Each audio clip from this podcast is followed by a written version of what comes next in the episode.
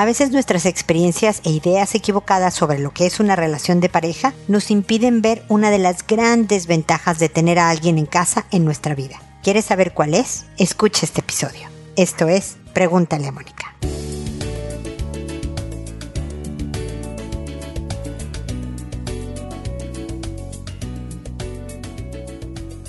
Bienvenidos amigos una vez más a Pregúntale a Mónica. Soy Mónica Bulnes de Lara. Como siempre, feliz de encontrarme con ustedes en este espacio que hablamos de que cada quien debe tener lo suyo. En esta ocasión me, me refiero a la relación de pareja, porque a fuerzas, no hay de otra. Tenemos que ser distintos tú y yo con la persona con la que vives, quien es tu pareja porque él o ella necesitan tener lo que tú no tienes. Entonces te invito a pensar, ¿qué características de personalidad, qué habilidades tiene tu esposo? ¿Qué habilidades tiene tu esposa que tú no tengas? ¿Para qué es bueno él o ella? ¿Para qué es buena? Y de lo cual tú no eres bueno. Obviamente tú también aportas a la relación. Tú tienes cosas, tienes habilidades que el otro o la otra no tienen. Y por lo tanto pueden funcionar de una mejor manera. Ahí está, incluso cuando los dos tienen la misma característica, pero los tiempos de ustedes son distintos, entonces hay que aprovecharlos. Si los dos son pacientes con los hijos, pero un día en particular el pequeño, la niña se portó más mal o, ustedes están cansados y entonces empiezan a perder la paciencia, es el momento en que entre el otro. Si uno tiene habilidad para, para pedir perdón, por ejemplo, o para acercarse cuando hay una distancia, hay que valorarla y realmente festejarla. Es decir, cuando no estén de pleito, voltear con tu pareja y decirle, oye, tú eres muy bueno o muy buena para pedir perdón y no sabes cuánto te lo agradezco. O para buscarme de regreso, para que no estemos lejos por mucho tiempo. Tú eres mejor que yo en eso. Yo tengo que seguir trabajando en mejorar ese aspecto de mi vida, pero noto lo que tú haces y te lo agradezco. Eso es fundamental. Yo muchas veces he hablado aquí como el pesimismo de mi marido, la forma negativa de ver las cosas, a mí me ha servido muchísimo para aterrizarme,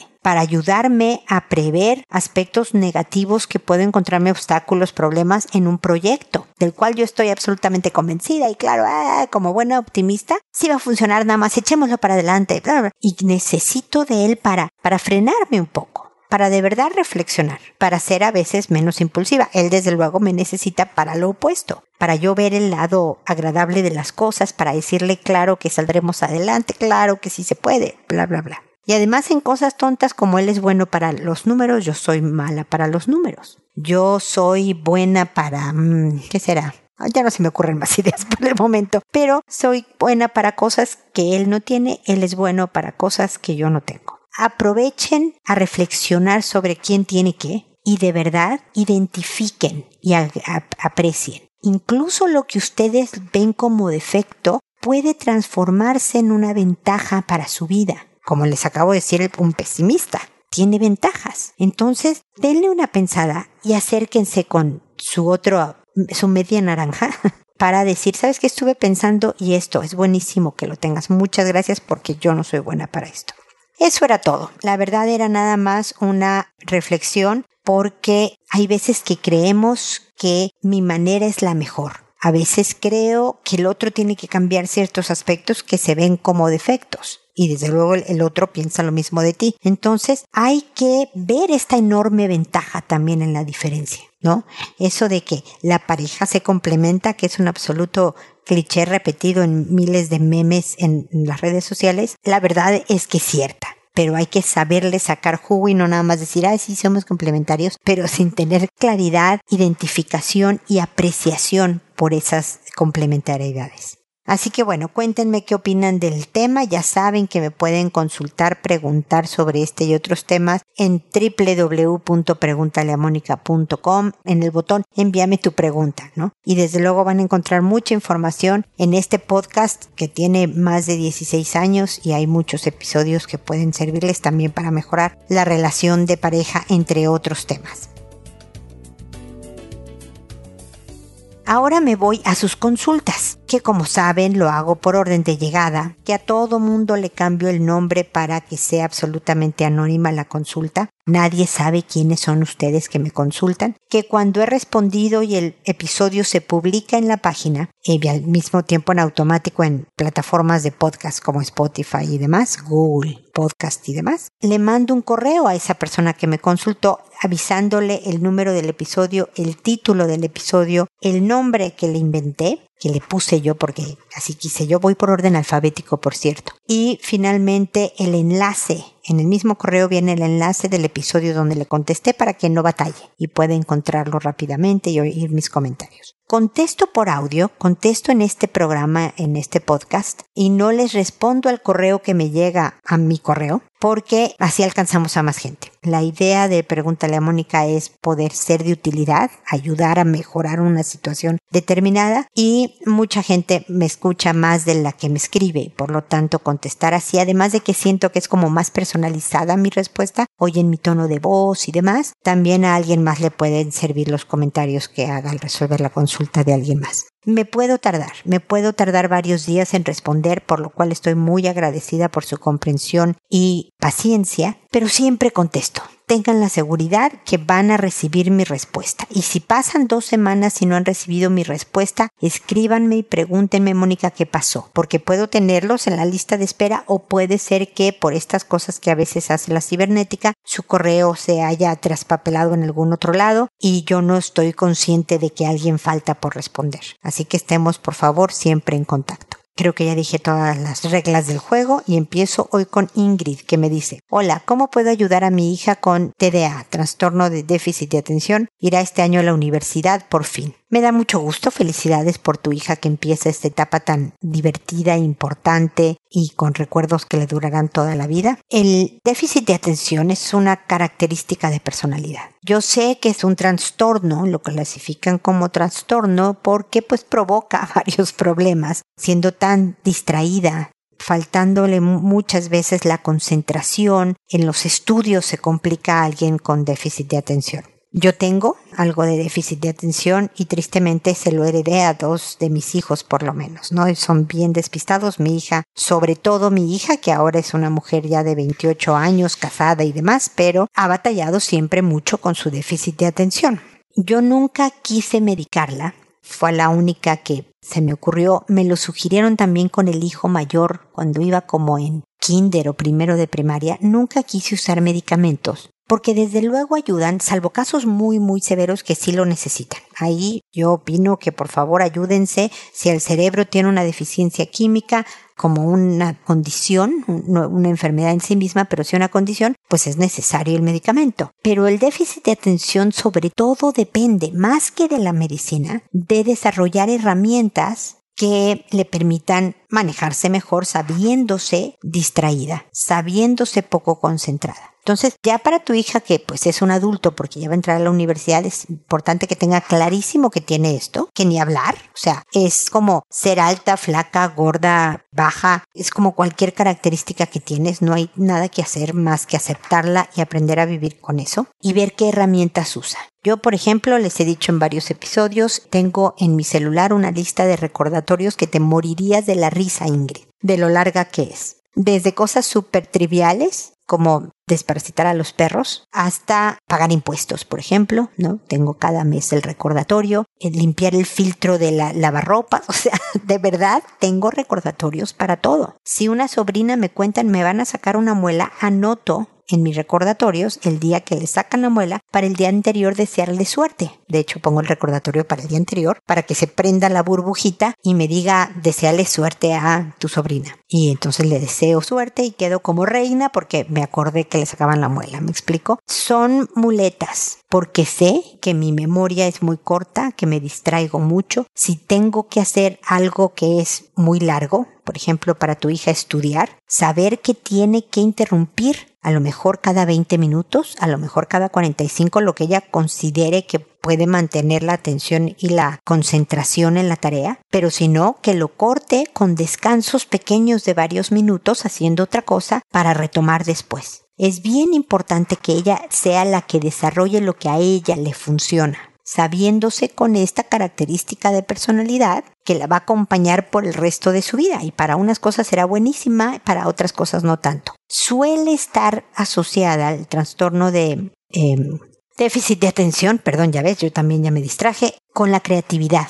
Eso es algo que también he repetido aquí en Pregúntale a Mónica. Entonces tú no quieres reducir la creatividad de tu hija, porque puede irse a una carrera más artística, diseño, arquitectura, etc. O puede servirle ser creativa en la solución de problemas si se va a cosas más de ingeniería o administración, etc. Es algo útil, necesario y buenísimo tener en la vida. Así que Ingrid, espero que te haya dado algunas pautas de ayuda, pero se refiere a que tú le ayudes a tu hija solo a conocerse. No hagas por ella. Entre más hagas por ella, más la inutilizas, sino el que ella descubra la metodología, las formas de que ella funciona mejor sabiendo que tiene esta condición. Ok, Ingrid, espero que te sirva mi opinión y seguimos en contacto para cualquier otra cosa que se ofrezca. Julieta, por otro lado, me dice, hola doctora, necesito ayuda urgente. Ya no sé qué hacer. Nos llevamos muy mal con mi esposo. Me molesta todo lo que hace. Lo critico, siento que no hace las cosas perfectas. Y si yo no lo hago, está mal. Tenemos dos hijos de uno y tres años, y no quiero pensar que estamos juntos solo por los niños. Me da rabia, me descontrolo, soy hiriente, no sé qué más hacer. Tenemos todo para ser felices, pero mi carácter es demasiado impulsivo, inconformista, perfeccionista, criticona, demasiado histérica, gritona, etc. Fui al psicólogo, pero siento que sigo siendo igual. Pues Julieta, gracias por tu mensaje, porque yo creo que a muchas mujeres le pasa lo mismo. Nos ponemos, ya hombres también, desde luego, pero bueno, ahorita estoy hablando con una mujer, nos ponemos difíciles y tenemos un lado oscuro, le llamo yo, que no es agradable y sale en todo su esplendor en el peor de los momentos. Tienes razón, no es bueno para tu relación ni para tu familia, pero de lo que te tengo que aplaudir es de que lo identifiques y lo reconozcas. La verdad es que no cualquiera está dispuesta a verse con tanta realidad.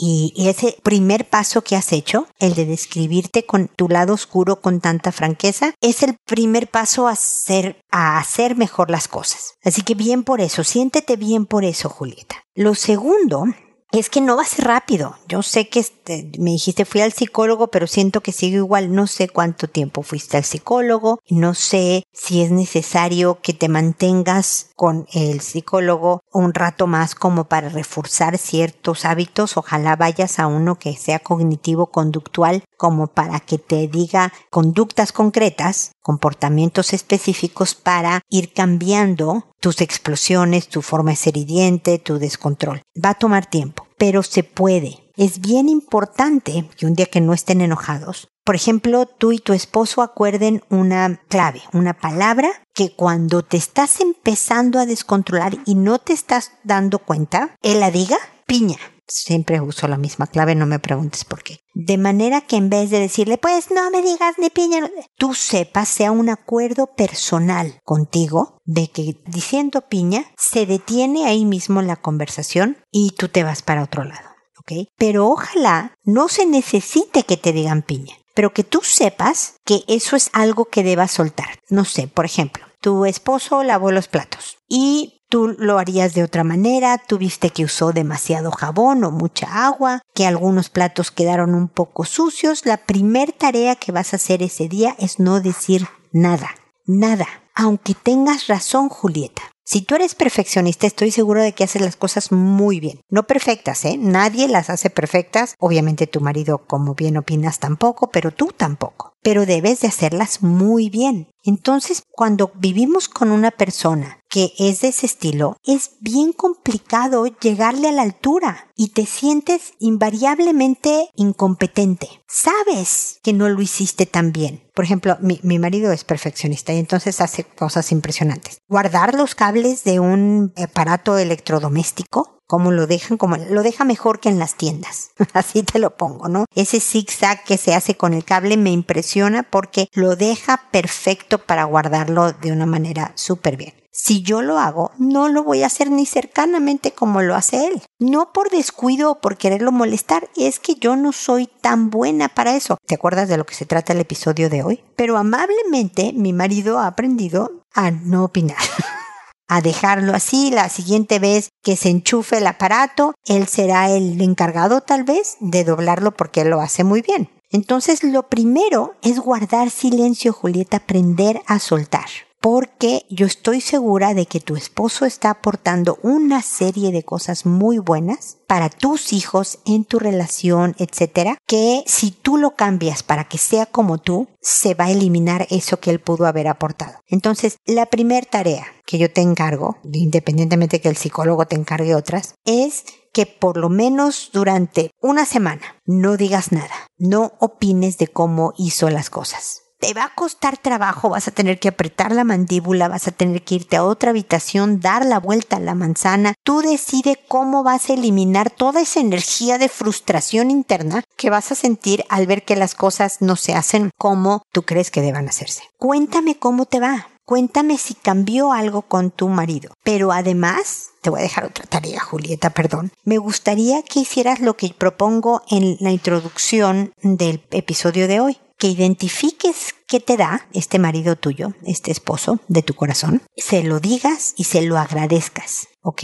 Esas dos tareas por el momento y espero que estemos en contacto para seguir trabajando. Como te digo, va a tomar tiempo, práctica, ensayo y error. Un paso para adelante, dos para atrás y luego cinco para adelante y uno para atrás y así vas a ir avanzando. Con paciencia lo puedes lograr. Permíteme acompañarte, Julieta. Ojalá me vuelvas a escribir.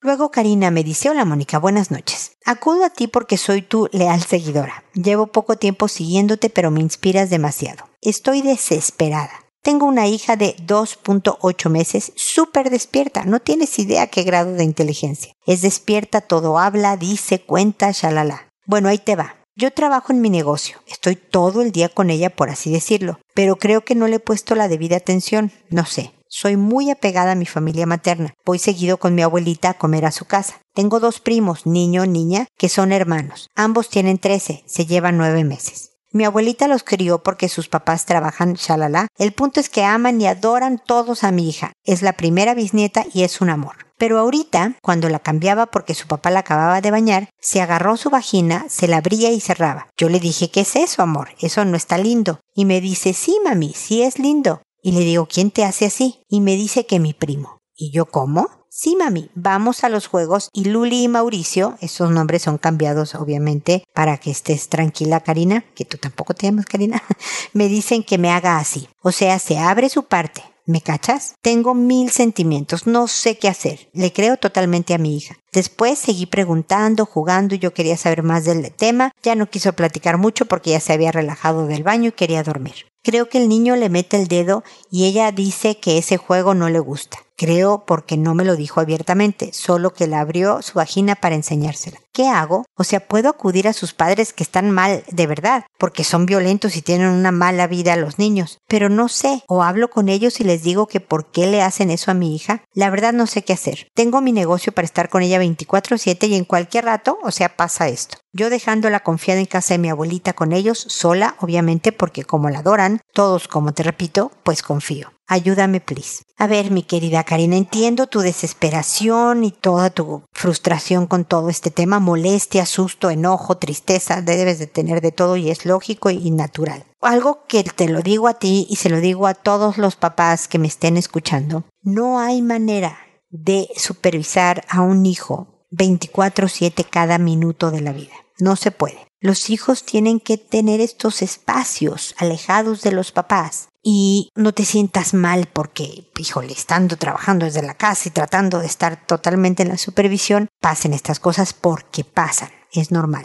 Ahora, desde luego que no sé qué habrás hecho desde que me escribiste hasta este momento, pero espero complementar lo que tú hayas hecho por esta situación. Hablar con tus primos es fundamental porque ellos deben de saber no solo que se cometió un delito, eso es abuso sexual, por más curiosidad que tengan, por más que la trataron con cariño, lo que tú quieras, eso es un delito. Y con mucho cariño y mucha cercanía les puedes decir, eso es un delito. La verdad es que obviamente vas a tener que dejar de llevar a tu hija a quedarse con tu abuelita mientras estén estos primos tuyos. Solo la dejas cuando no estén los primos Me imagino que a veces los invitarán amigos, a veces no estarán, por más que tu abuelita los críe, y esos ratos son los que puedes aprovechar para que tu hija conviva con, eh, con su abuelita. O puedes ir cuando estén los primos, pero estando tú. Entonces, más de hablar con ellos de por qué se lo hicieron,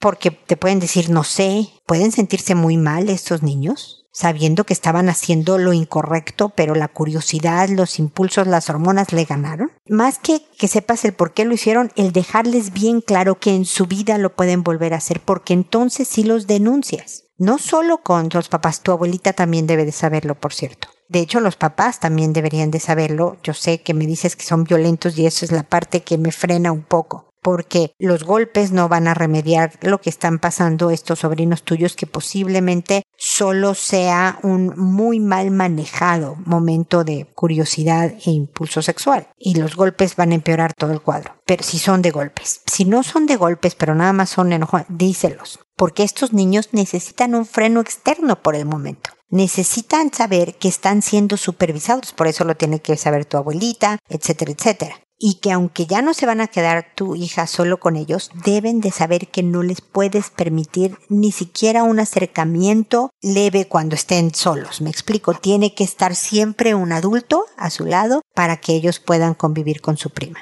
puedes abrirles la puerta a preguntas. Oye, ¿quieren saber algo de un tema? Pregúntenme. ¿Quieren conocer el cuerpo humano? Hay libros, hay formas que podemos hacerlo juntos y yo encantada. Eso está muy mal, les hace mucho daño a, a ustedes, los primos, y desde luego a mi hija. Entonces, de todas maneras, vale la pena un chequeo del pediatra nada más para ver que no esté lastimada tu hija, que no haya desarrollado una infección, a veces es fácil, y manténla en observación porque luego les da a las pequeñitas por sexualizarse un poco. Una vez que han vivido algo así, puede que luego se le pase, está muy pequeña, entonces afortunadamente lo estás, te estás enterando a tiempo. Lamento mucho que esto haya ocurrido, mi querida Karina, pero sí, hay que tomar acción para que esto no vuelva a pasar. Espero que sigamos en contacto. Lidia me dice, hola Mónica, infinitas gracias por estar ahí. Tengo COVID y escucho tu voz en los capítulos y me calmo. Primero se contagió mi hija de 16, luego yo y ahora mi esposo. Mi hija de nueve años está bien. Ruego a Dios que me pase pronto porque pienso mucho en ella. Cuando leo consejos sobre cómo cuidarse en casa es una locura. No vivo en un country, solo tengo dos dormitorios, baño y cocina. ¿Dónde quieren que me meta? Otra posibilidad sería quedarme la carpa en el patio, uso mascarilla, pero tengo que cocinar. Limpiar la mamá no puede quedarse tirada en la cama. Logré que mi hija de nueve duerma sola y nosotros tres apilados en la otra habitación. Esto se siente terrible. Comemos todos separados y hay gente que con COVID se ha ido de vacaciones. Me duele todo y eso que tengo las tres vacunas.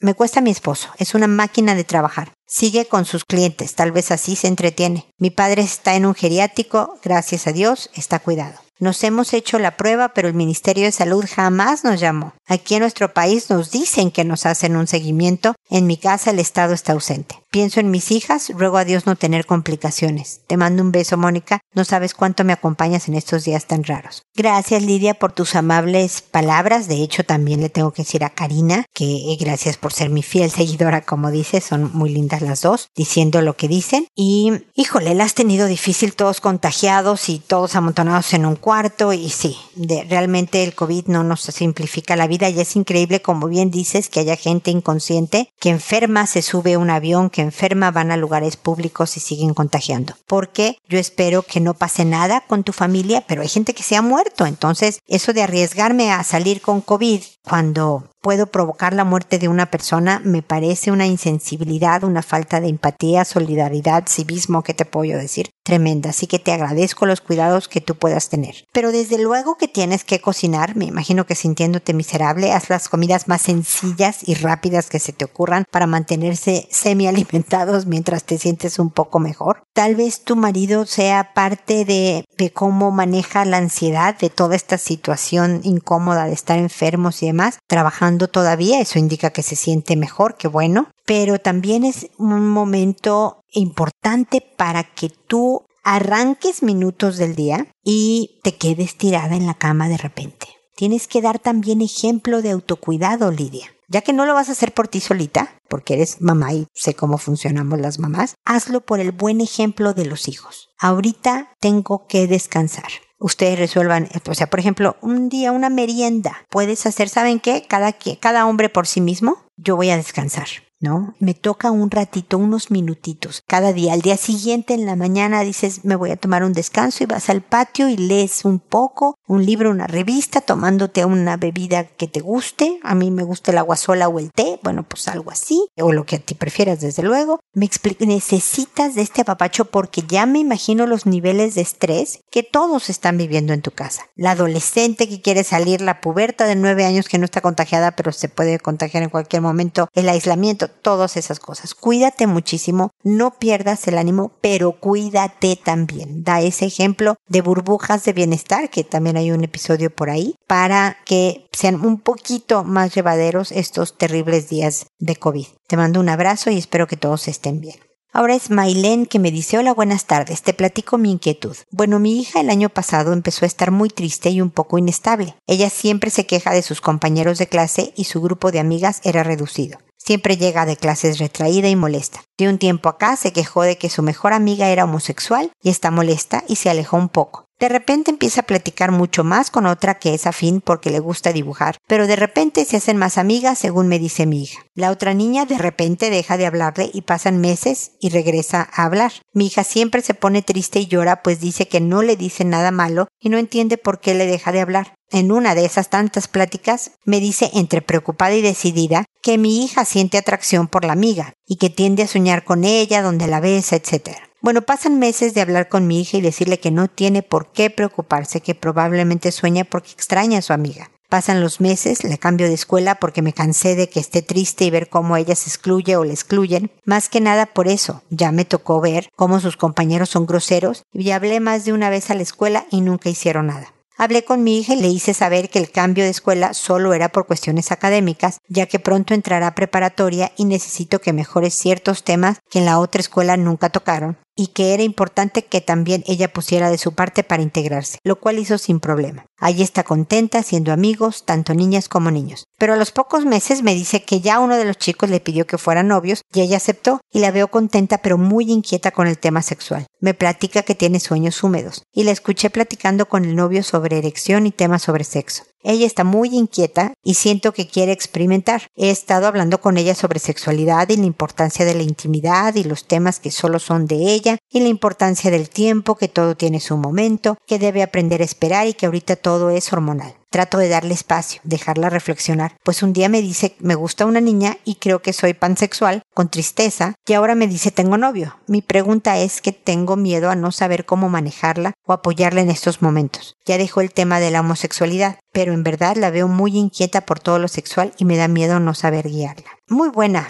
muy buena tu consulta, Mailen, porque no lo dices en tu correo, pero por los datos del envíame tu pregunta sé que tu hija tiene 14 años y se está comportando como una recién empezada adolescente. La adolescencia empieza más o menos a los 13 años y tu hija tiene 14. Entonces todos estos brincoteos sexuales, estas ideas y todo es parte normal de su desarrollo unas niñas funcionan así como la tuya y otras hacen otras cosas distintas, ¿no? Pero, pero no me estás contando nada que sea anormal. Me parece muy, muy bueno, extraordinario la comunicación que tienes con ella, porque se ve que hablan de todo, que ella se acerca y te cuenta, que tú le respondes con tranquilidad y le das un marco de valores. Lo que te puedo, entiendo tu miedo, entiendo que con este afán de experimentar, como es típico de esta edad, empiece su actividad sexual y es muy pronto entre más chicos, y díselo también a tu hija. De hecho, la puedes poner a escuchar mi respuesta porque tú no te llamas Mailén, no decimos el nombre de tu hija, no sabemos de qué país eres, etc. Total que todo es anónimo y ella está protegida, ¿no? Pero es bien importante que ella sepa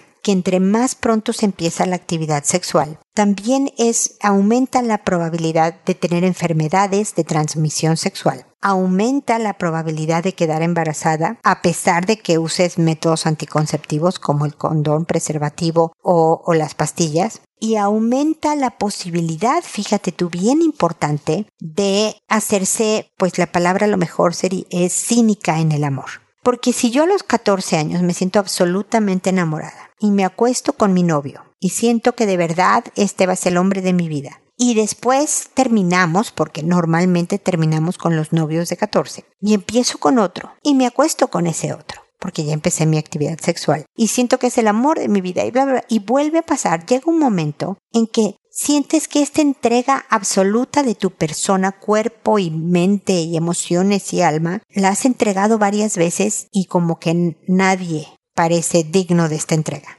¿no? Entonces te vuelves cínico y ya no crees en el amor, ni en la sinceridad de la otra persona, ni bla, bla. Entonces, empezar antes no es tan bueno. Hablen de los cuidados, de la importancia de manejarse con responsabilidad, porque hay enfermedades de transmisión sexual, por ejemplo, el herpes puede provocar ciertas ampollas en los genitales. Y bueno, tienes una ampolla en los genitales, los hombres en el pene, las niñas cerca alrededor de la vagina y dices, ah, bueno, pues esto me salió, qué raro. Y luego se quita la ampolla. Y dices, ya, se me pasó, me alivié, qué bueno. Pues no, resulta que esta ampolla entra en el flujo sanguíneo. Es decir, no te has aliviado, necesitas un tratamiento médico. Entonces es importante saber las cosas que implica tener una vida sexual activa y ser responsable. Por eso se supone que lo hacemos los adultos, tener una vida sexual activa, porque si yo me embarazo ahora, en mi caso sería un milagro de la naturaleza porque a mi edad es imposible, o si me enfermo de una enfermedad, tengo una enfermedad sexual o lo que sea, soy capaz como adulto,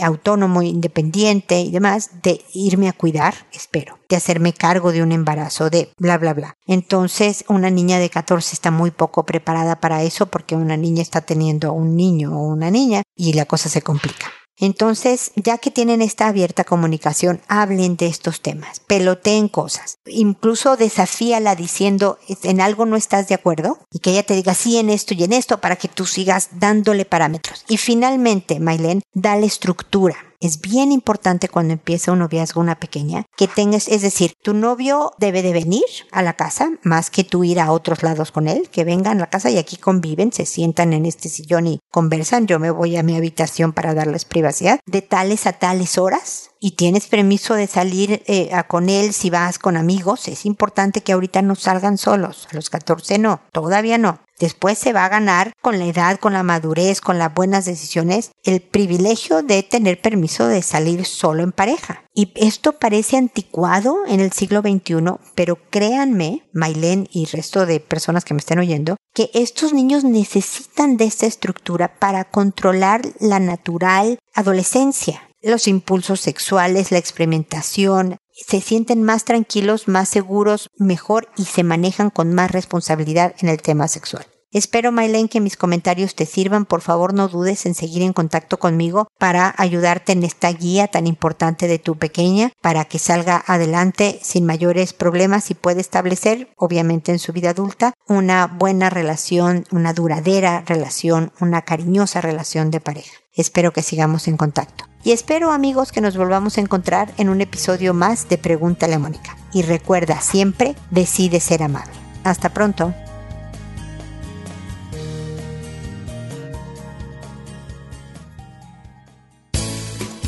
¿Problemas en tus relaciones? No te preocupes, manda tu caso, juntos encontraremos la solución. www.preguntaleamónica.com Recuerda que tu familia es lo más importante.